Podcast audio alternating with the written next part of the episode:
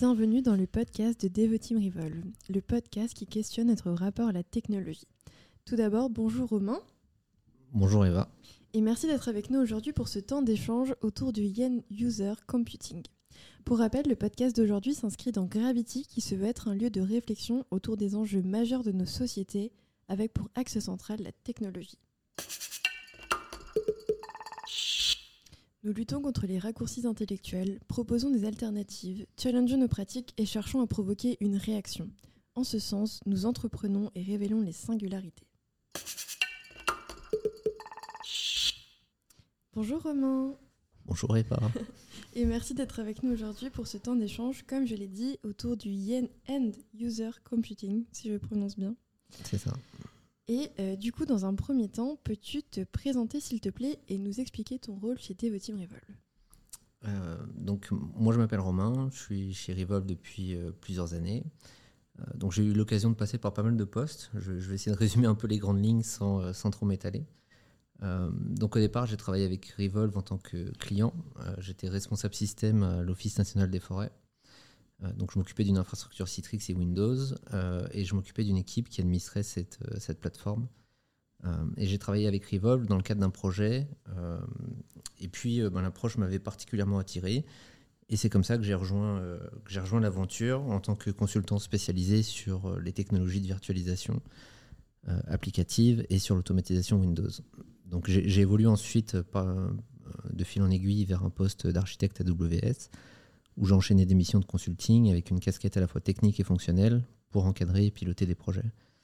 Euh, un peu plus récemment, comme j'ai toujours eu une appétence pour le relationnel, j'ai eu la chance de rejoindre l'équipe commerciale où j'ai passé deux ans en tant que business manager. Donc ça m'a permis d'aller un peu plus loin dans le développement de mes, mes compétences commerciales. Euh, j'ai beaucoup appris et euh, ça m'a permis d'apporter aussi mon expertise technique au sein de l'équipe. Et puis récemment, bah, je suis revenu côté consulting euh, pour être un peu plus proche des clients et des projets. Et aujourd'hui, je suis consultant, donc j'interviens en projet dans des rôles de pilotage, euh, mais je participe aussi au développement de ce qu'on appelle des, euh, des, pods chez nous. Donc je vais réaliser des avant-ventes, construire des propositions d'accompagnement, mais aussi participer au recrutement et au suivi des collaborateurs. Donc si je devais résumer un peu plus, ma compétence principale, c'est de m'adapter rapidement à un contexte client, comprendre les enjeux métiers business et tout mettre en place pour apporter un maximum de valeur aux clients, mais aussi à Revolve. Parce que je pense que les projets ne sont pas juste un moyen de gagner de l'argent, mais c'est aussi un moyen d'apporter de la valeur à chacun en apprenant mutuellement. Et c'est un peu ce qui nous caractérise chez Revolve, c'est notre marque de fabrique. C'est-à-dire c'est avoir une forte expertise sur notre secteur d'activité, avec une approche disruptive, mais euh, aussi avec une forte capacité à transmettre. Et euh, comme certains diraient, c'est un peu, on n'est jamais dans la tendance, mais toujours dans la bonne direction. Très bien, merci beaucoup. Alors du coup, aujourd'hui, on va parler de technologie de virtualisation applicative et du coup, un peu son historique de fonctionnement. Donc dans un premier temps, qu'est-ce que les technologies de virtualisation et est-ce que tu peux nous en dire un peu plus? Alors, les technologies de virtualisation applicative, ça va être des solutions qui permettent de mettre à disposition des utilisateurs des applications ou des bureaux euh, virtuels et de les rendre accessibles depuis n'importe où et depuis plus ou moins n'importe quel périphérique. Donc concrètement, tu vas pouvoir y accéder, à un portail web et lancer tes applications depuis euh, soit une page web, soit depuis un client euh, local. Et concrètement, quelles solutions existent aujourd'hui sur le marché? Donc aujourd'hui, il y a différentes solutions sur le marché pour faire ça. Donc la solution historique la plus connue, c'est euh, Citrix. Mais il y a aussi d'autres acteurs comme VMware. L'idée est toujours la même, c'est que les utilisateurs puissent lancer des applications directement à travers un portail web sans avoir besoin d'installer les applications sur leur poste. Donc tu te connectes simplement sur, sur une URL et tu accèdes instantanément à ton environnement de travail. Et quelle est l'expertise de Revolve sur ces technologies?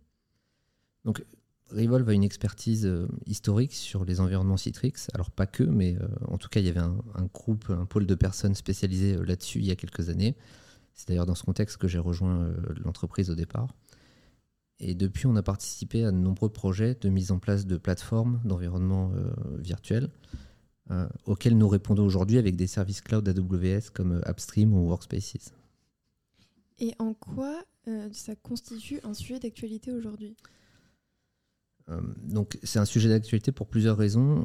La première raison, c'est que ça a toujours été un sujet d'actualité, on pourrait, on pourrait dire. Les entreprises ont toujours eu besoin de fournir rapidement un accès de travail à distance à leurs utilisateurs.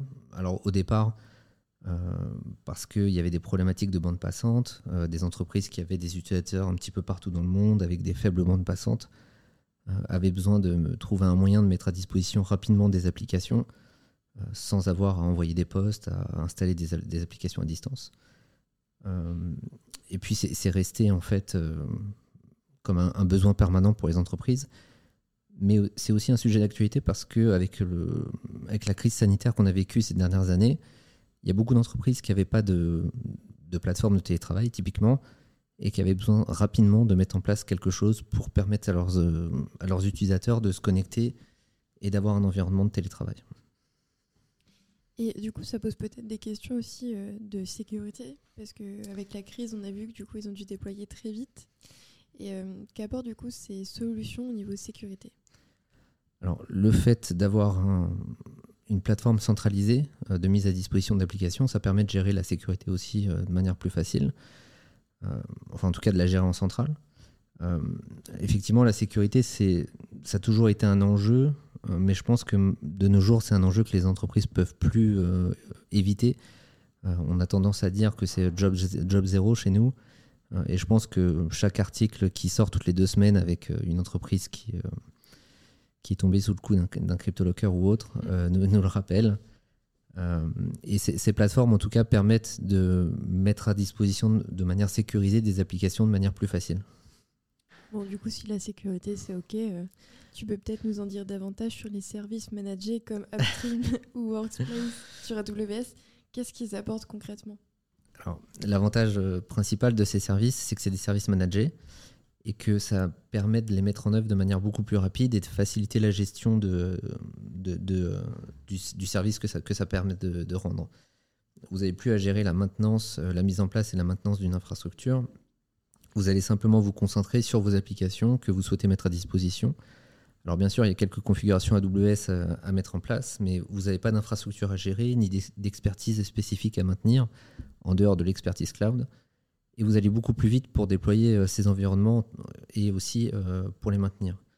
Euh, concrètement, ça permet de mettre à disposition des plateformes à des entreprises qui n'avaient pas les moyens de, les mettre en place, soit les moyens financiers, soit les moyens humains. Et ça, c'est très intéressant. Donc on voit qu'il y a vraiment une plus-value pour les entreprises d'adopter ces services managés. Ouais. Mais la question, ça pourrait être du coup, le cloud, via la solution qu'il peut apporter euh, avec la facilitation de ces euh, services managés, est-ce qu'on pourrait pas dire que justement il est en train de tuer un marché de technologies type Citrix? Et du coup, on peut se poser la question est-ce que les technologies de virtualisation applicative ont encore leur place face aux applications modernes qui vont être directement accessibles en web ou face aux applications serverless par exemple? Oui, alors c'est une bonne question. Euh, donc je, pense que hum, les différentes solutions vont coexister encore un moment. Euh, alors déjà, effectivement, il y a beaucoup d'entreprises qui ont une stratégie pour construire des applications modernes qui sont directement accessibles en web. Euh, on peut penser aux, applications Google, typiquement, qui sont accessibles directement depuis un navigateur.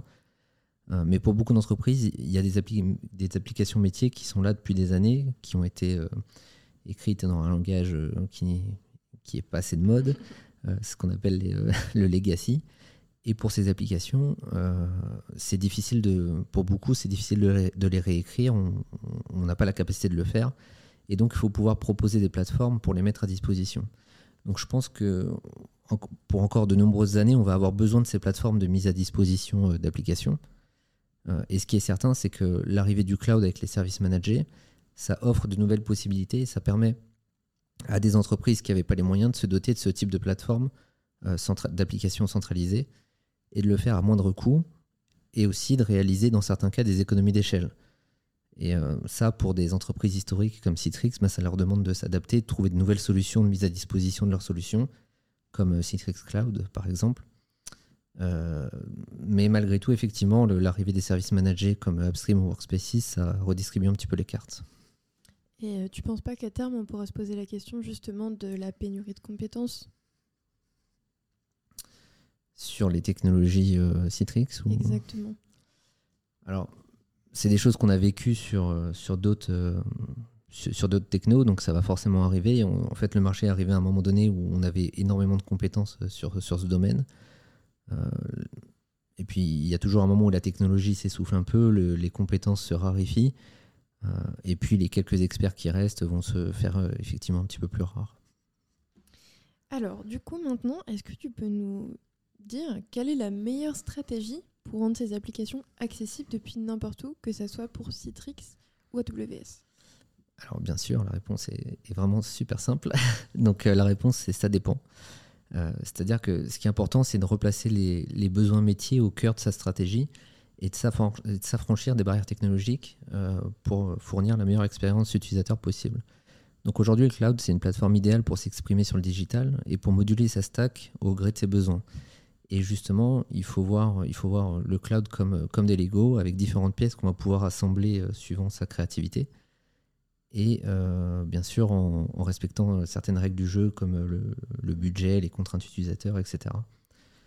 Euh, mais ce qu'il va falloir prendre en compte, c'est l'effort que ça nous demande versus les gains pour trouver quelle solution répond le mieux au projet. L'important, c'est de rendre les applications facilement accessibles aux utilisateurs sans que ça devienne une complexité pour l'IT à mettre en place. Donc, dans beaucoup de cas, les services managés vont, être la réponse. Dans d'autres cas, ils ne vont pas forcément l'être. Mais en tout cas, ça permet de faciliter la, mise à disposition euh, de, ces plateformes. Ça peut être en fait à chaque entreprise de trouver en fait le modèle qui lui convient le mieux selon ses compétences et ses besoins. C'est ça. Aujourd'hui, les différents acteurs euh, sont arrivés à un tel niveau de maturité de, la technologie qu'on peut plus vraiment dire euh, c'est tel techno qui répond aux besoins. Il y, a quelques, années, au début, Citrix était largement devant. Aujourd'hui, 80% euh, des besoins des entreprises et des utilisateurs peuvent être accédés par différentes solutions. Donc en fait, ce qui va faire le choix, ça va être différents critères. Ça va être la partie financière, la facilité de mise en place, effectivement, des entreprises aujourd'hui qui, euh, qui veulent mettre en place ces plateformes de manière rapide euh, vont peut-être se tourner vers des services managés. Euh, peut-être que des entreprises qui ont déjà des équipes Citrix chez eux, ça va être plus facile de continuer sur ces technos pour eux. donc ça, va être vraiment par rapport au, projet, aux besoins et, et aux différentes contraintes qu'on va avoir. Et pour nos auditeurs qui souhaiteraient en apprendre plus sur Upstream et Workspace, qu'est-ce que tu leur conseilles? Alors, euh, dans un premier temps, ils peuvent jeter un coup d'œil à, la, documentation AWS, qui est plutôt bien faite et euh, qui peut fournir des premières infos sur euh, ces services. Et ensuite, ils peuvent regarder aussi les quelques articles qu'on a pu écrire sur notre blog à ce sujet pour aller un petit peu plus loin sur l'automatisation.